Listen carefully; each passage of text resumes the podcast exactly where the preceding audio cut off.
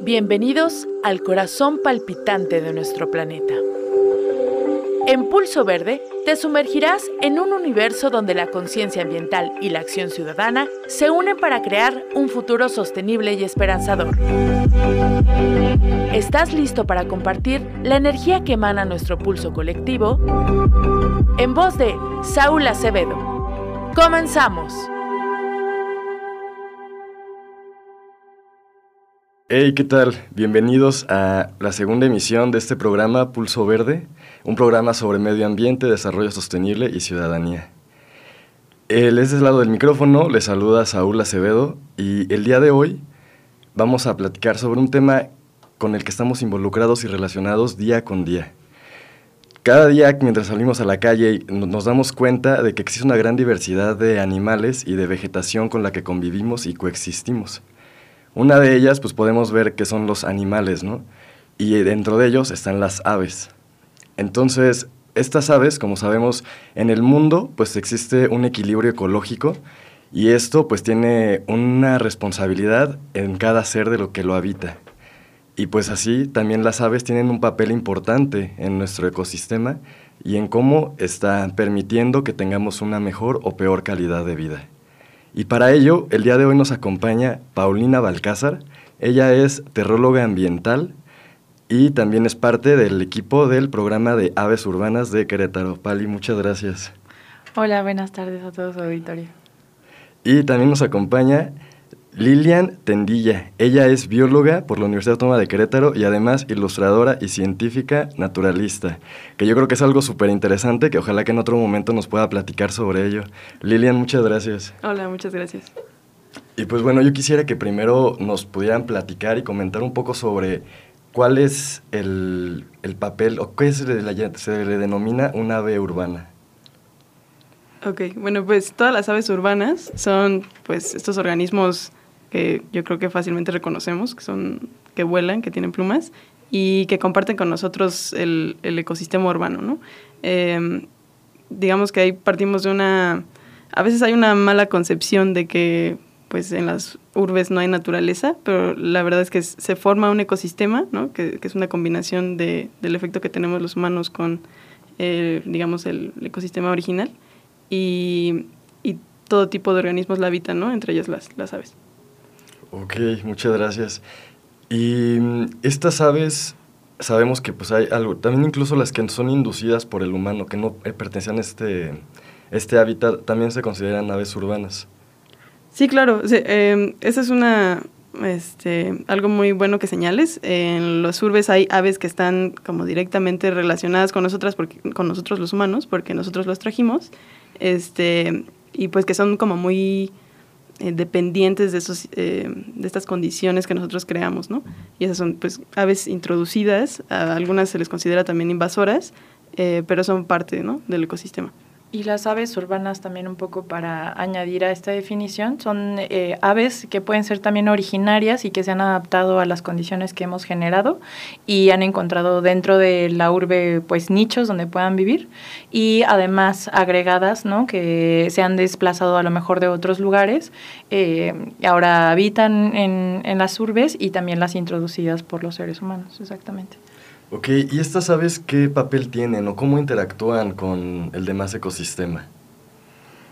Pues a nivel general, ¿no? Las aves son, eh, eh, pues, polinizadoras, ¿no? Tenemos eh, varios grupos, ¿no? Están los polinizadores, están aquellas que comen insectos, que comen granos, que comen otros mamíferos o otras aves, ¿no? Las carnívoras, las aves rapaces hay carroñeras, digamos, eh, hay diferentes grupos de aves que existen y cada una tiene eh, un espacio en, el ecosistema.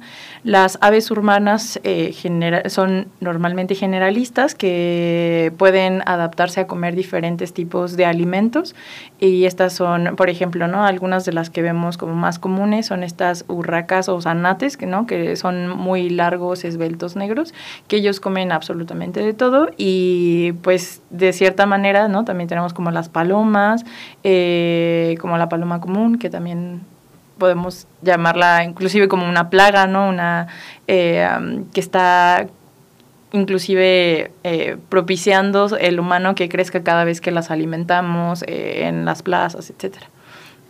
Ok, y bueno, ambas son parte del equipo de PAU, que es el programa de Aves Urbanas Querétaro. ¿Nos pudieran platicar un poquito sobre qué es este programa o en qué consiste? Sí, bueno, el programa de aves urbanas es algo que existe a nivel nacional y que deriva de la CONAVIO, que es la Comisión Nacional del Uso y Conocimiento de la Biodiversidad.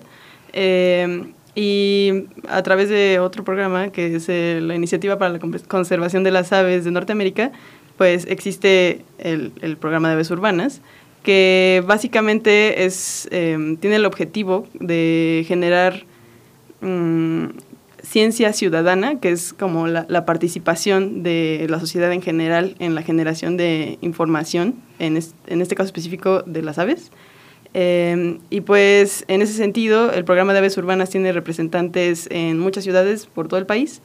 Eh, somos eh, pues ciudadanos voluntarios que nos interesan y nos entusiasman las aves y hacemos actividades de educación ambiental para la sociedad en general para pues para dar a conocer a las aves y, y todas estas funciones de las que ya hablamos. Ok, muchas gracias. Y sí, yo creo que sí es como súper importante, ¿no? Que podamos como involucrarnos y aparte, pues yo que les sigo en redes sociales, pues me doy cuenta de las cosas que hacen y pues sí se ve que es una experiencia muy agradable. Y sobre esto nos pudieran platicar qué tipo de actividades son las que llevan a cabo. Este, normalmente lo que hacemos es que tenemos pajareadas, ¿no? Les decimos así a un día nos juntamos con, convocamos personas eh, aquí ciudadanas en Querétaro y, y, nos reunimos un día en la mañana en un parque urbano y prestamos binoculares, nos reunimos para platicar acerca de las aves y nos dedicamos a la observación en, en esa parte de, de, la mañana, ¿no? Eh, también tenemos actividades con escuelas, con... Eh, pues digamos nos, nos gusta participar con otras iniciativas, ¿no? Y, um, y también si nos invitan, pues hemos estado también plati eh, platicando, por ejemplo, en, en Saquia, eh, hemos estado yendo como a diferentes eventos y todo tiene que ver alrededor de las aves para eh, dar a conocer un poco más acerca de ellas. Uh -huh. Ok. Y también he visto que existen como otro tipo de iniciativas donde se va como tomando evidencias de qué tipo de especies existen. ¿Esto también están como involucradas ustedes? Eh, sí, claro, es lo, es lo que mencionaba de, de la generación de, de, información o de ciencia ciudadana. Uh -huh. eh, estas actividades que hacemos para la comunidad en general, pues eh, para que se lo imaginen mejor, pues es un uh -huh. recorrido, ¿no? O sea, vamos caminando por el parque este, y vamos pues encontrando todas las aves que hay y a la par vamos anotando, ¿no? Como uh -huh. la cantidad de individuos que hay y de a qué especies pertenecen, ¿no? Este, y esa es una de las cosas más interesantes de estas actividades porque la mayoría de las personas eh, están conscientes de una o dos tipos de aves, ¿no? O sea, como que si te pregunto a lo mejor me puedes decir, ah, pues la paloma y el gorrión, pero cuando hacemos estos recorridos resulta que hay 30, 35 especies al mismo tiempo en un pequeño parque, ¿no? Uh -huh, Entonces, conviviendo todas. Y eso es de lo más interesante eh, de estas actividades, como poder hacer que la gente se dé cuenta de que hay una gran diversidad que está viviendo con nosotros en las ciudades, ¿no?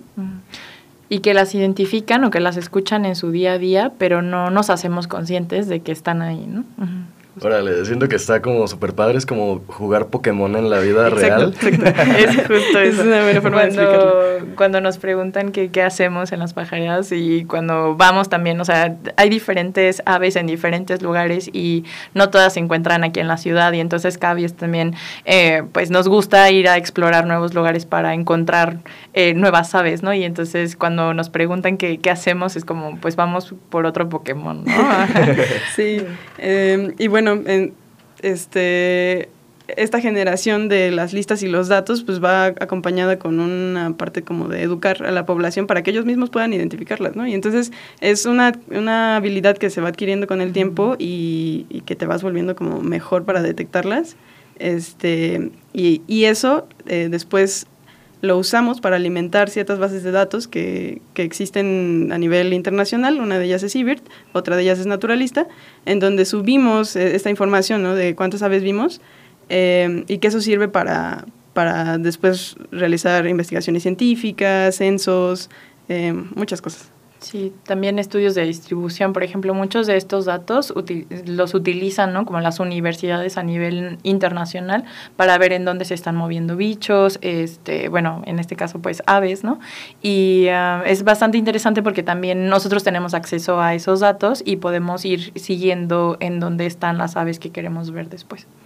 Ok, aquí pues estamos en las instalaciones del Centro Universitario de la Universidad Autónoma de Querétaro y pues vemos que los cotorros o los pericos son muy abundantes, ¿no? Y sabemos que pues esta especie no es de aquí, ¿no? Sí, así es. Es una especie introducida, invasora, em, que es nativa de Sudamérica. Se llama, bueno, le llaman cotorro monje, cotorro argentina. Su nombre científico es Miopsita monacus.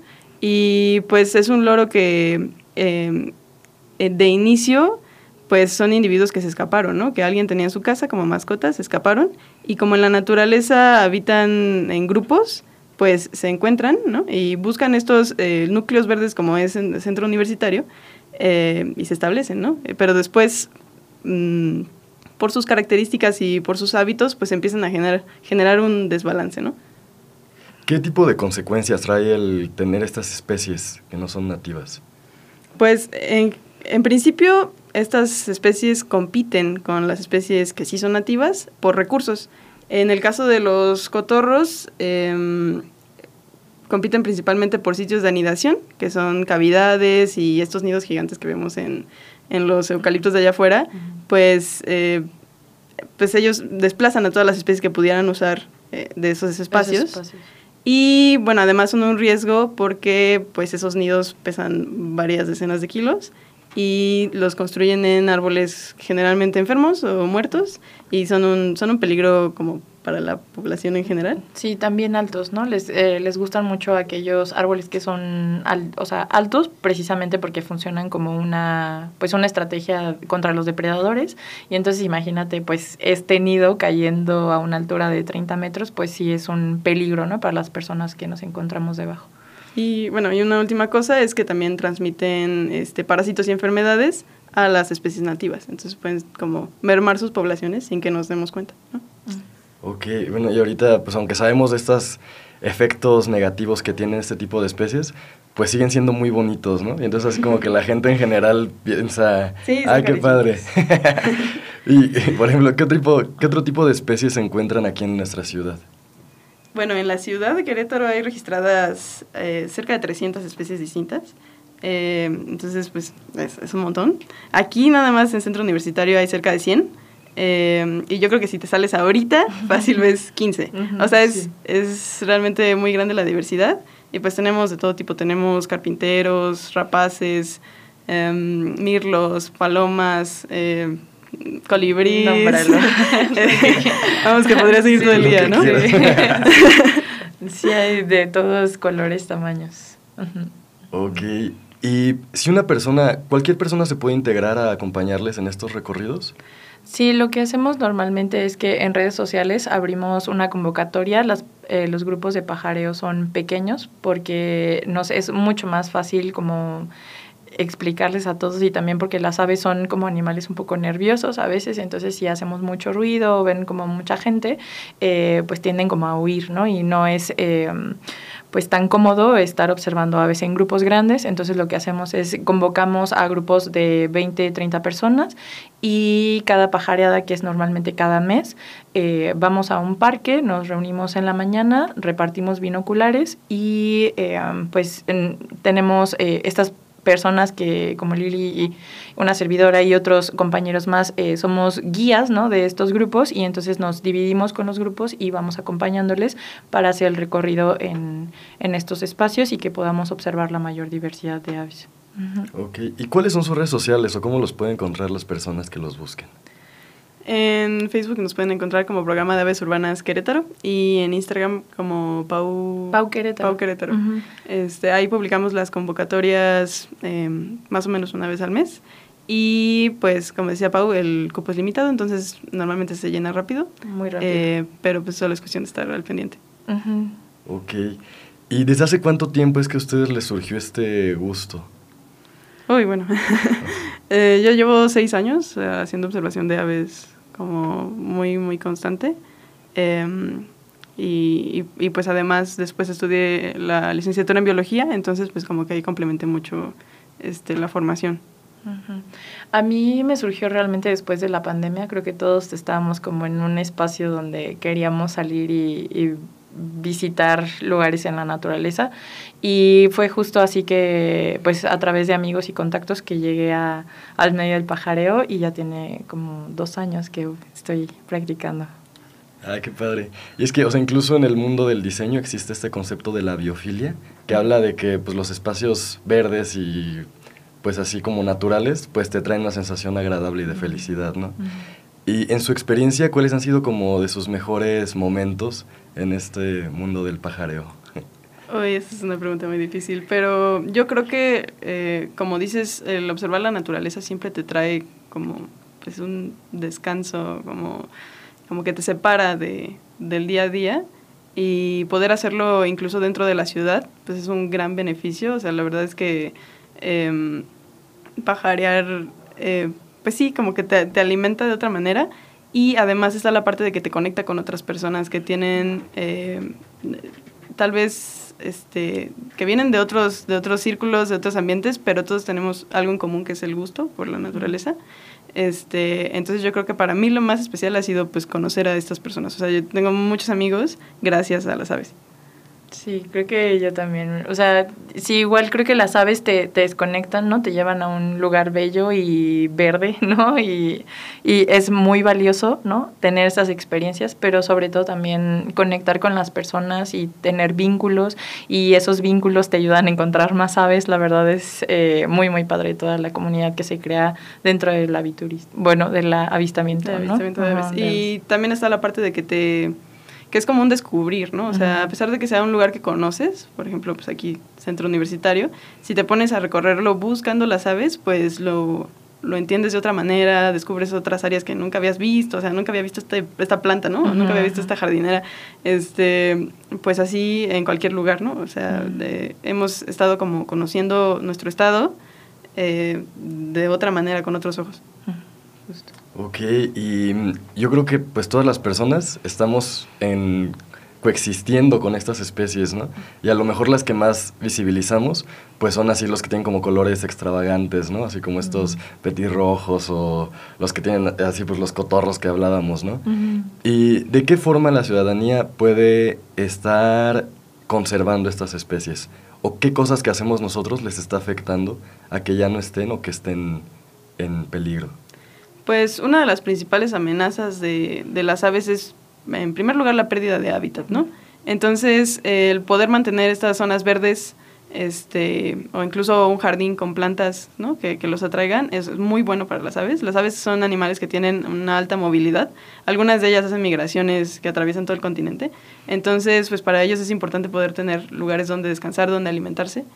Eh, y pues eso es una de las primeras cosas que podemos hacer, cuidar las áreas verdes, Em, y en, lo posible crecerlas. Em, y pues otra cosa que podemos hacer es em, no tener gatos fuera de casa. Eso creo que es un tema un poquito difícil de tratar, pero este, es importante. También eh, conservar, digamos, aquellas especies eh, a través de mantener la vegetación nativa, ¿no? Creo que pocos parques en, en Querétaro tienen parches de vegetación nativa, ¿no? Todos normalmente son eh, árboles introducidos, entonces en la medida de lo posible, a veces que no nos gustan los matorrales porque la mayor parte del tiempo están secos o, así, pero digamos esa, esa vegetación nativa combinada con otras especies que todo el tiempo tengan follaje, que tengan tengan flores, que tengan frutos, eh, ayudan mucho a que, las, a que sean centros de reunión de aves y que se mantengan estos eh, espacios vivos, ¿no?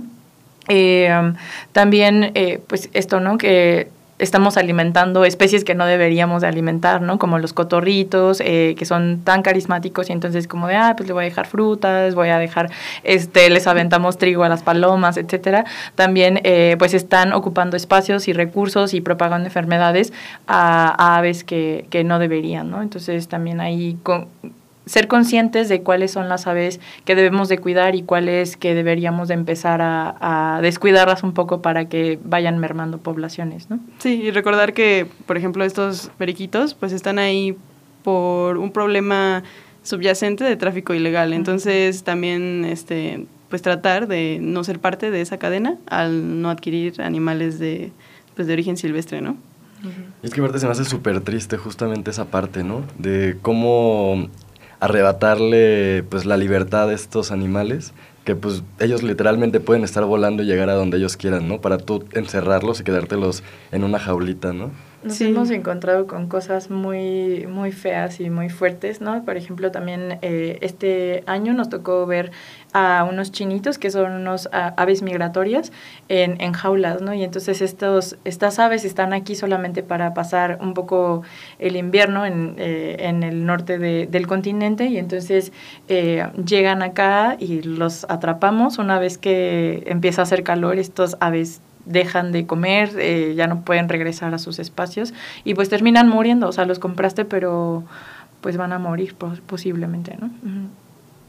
Y este, estos pajaritos los venden así en los mercados y esto o es como una cosa más secreta? No, sí, es, está a, a, plena luz del día. Este, entonces pues eh, digamos que es papel de la autoridad regular eso, pero también de nosotros como consumidores, pues de no fomentarlo, ¿no? Sí, porque eh, también hemos escuchado, ¿no? De, de, amigos que dicen, voy a comprarlos todos y los voy a liberar. Es que no funciona así, porque si seguimos consumiéndolos, las personas siguen atrapándolos para seguirlos vendiendo, ¿no?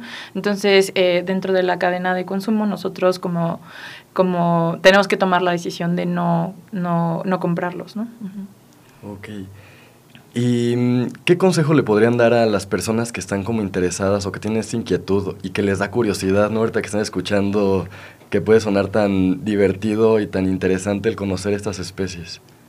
Pues la realidad es que hay muchísimos recursos gratuitos disponibles. Em, nosotros pues tenemos nuestras redes sociales, pero pues también están las redes sociales del programa de aves urbanas a nivel nacional. Y también pues pueden este, entrar a páginas como Conavio, como Naturalista o a, a, la página del laboratorio de Cornell que tiene muchos, muchos recursos al respecto. Y pues simplemente abrir los ojos. La verdad yo creo que para, para pajarear solo necesitas eh, las ganas y un poquito de, de curiosidad y con eso basta. Sí, nos pueden escribir para darles tips si necesitan y también para que se unan nuestras siguientes pajareadas. Ok, ¿y nos podrían compartir otra vez sus redes sociales para quienes...? Sí, en Facebook estamos como el programa de aves urbanas Querétaro y en Instagram como Pau Querétaro. Ok, pues muchísimas gracias. Yo creo que fue muy enriquecedora esta plática y que pues nos acercó un poco a quienes no estamos como en este quienes no hemos todavía abierto los ojos, ¿no? Y no hemos levantado la mirada y ver que, con quién estamos coexistiendo y cohabitando este planeta. Pues muchísimas gracias y no sé si tuvieran algún comentario más para agregar? Eh, no, pues agradecer mucho el espacio, la invitación y pues invitar a la, a la gente a que se acerquen y a que sean curiosos. Sí, justo abrir los, los ojos, la mente y los oídos. También las escuchamos a cada rato y también podemos identificarlas así. pues mm, cualquier cosa estamos, estamos ahí pendientes. Muchísimas gracias, Saúl. No, muchas gracias. Y pues también muchísimas gracias a todos quienes nos estuvieron escuchando en esta media hora. Eh, pues les recordamos pues que tienen también una responsabilidad, ¿no? Con proteger estas especies, con tratar de conservar estas áreas verdes y pues evitar en, pues completamente el adquirir estas especies, ¿no? No les robemos esta oportunidad de vivir una vida pues como la deberían de vivir, ¿no? Por tener nosotros ahí un adorno en nuestra casa. Y pues muchísimas gracias. Esto fue Pulso Verde. Los esperamos el próximo lunes a las doce y media del día. Hasta luego. Muchas gracias. Escucha con el corazón y actúa con convicción. Somos Pulso Verde y juntos construiremos un mundo donde la naturaleza y la humanidad convivan en equilibrio y armonía. Nos escuchamos la siguiente semana. Pulso Verde.